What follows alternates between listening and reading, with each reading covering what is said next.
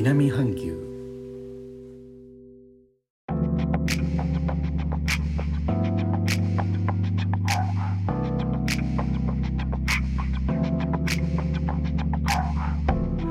インドネシアから高野です。日本との間約6000キロ。インドネシアジャワ島中部の古い都ジョクジャカルタからお送りしております。日本とは一味も二味も違う東南アジアのライフスタイル声でお届けします。ジョクジャカルタ昨日から雨が降っています。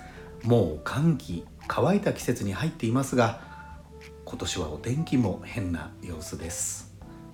先の放送でもお伝えしました通り感染症の状況よくありません。ジャカルタの動物園では希少な動物のスマトラトラ2頭も感染していることが分かりました。感染症の対策として商業施設の営業時間や収容人数を定めるなどの社会活動の制限移動規制も行われています。ここ私の住んでおりますジョクジャカルタでも外食は難しいです。ということで持ち帰ることが多いのですがサムネの写真にあるのがインドネシアの街には必ずあると言ってよいパダン料理のお店のものです。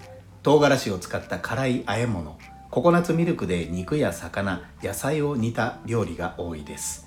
お店では並べてある料理を指さして男性のスタッフに取ってもらう。あるいは男性のスタッフが料理を乗せた小皿をいくつか運んできて食べた分だけ支払うという方式です。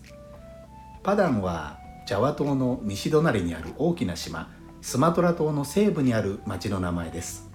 パダンを中心にミナンカバウ族という人たちの住むエリアです。なのでミナンの料理と言われることがあります。ミナンカバウ族ですが珍しい母系社会を構成しています。つまり土地などの財産はお母さんから娘に相続されます。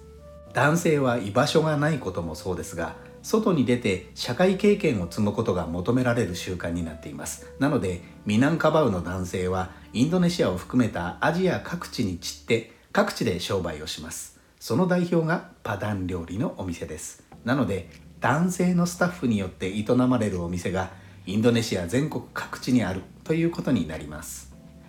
パダン料理のお店は一般的に安く食べられますので教育機関が集まる大学町のここジョクジャカルタにもたくさんあります。もともと持ち帰りもやっていましたがこの感染症若い人の食生活の変化などに影響を受けています。伝統的なスマトラインドネシアのお料理のお店が減らないと良いのですが最後までお聴きいただきありがとうございます。レターコメントもお待ちしております。インドネシアから高野でした。それではインドネシア語でのご挨拶。またお会いしましょう。参拝順波ラキ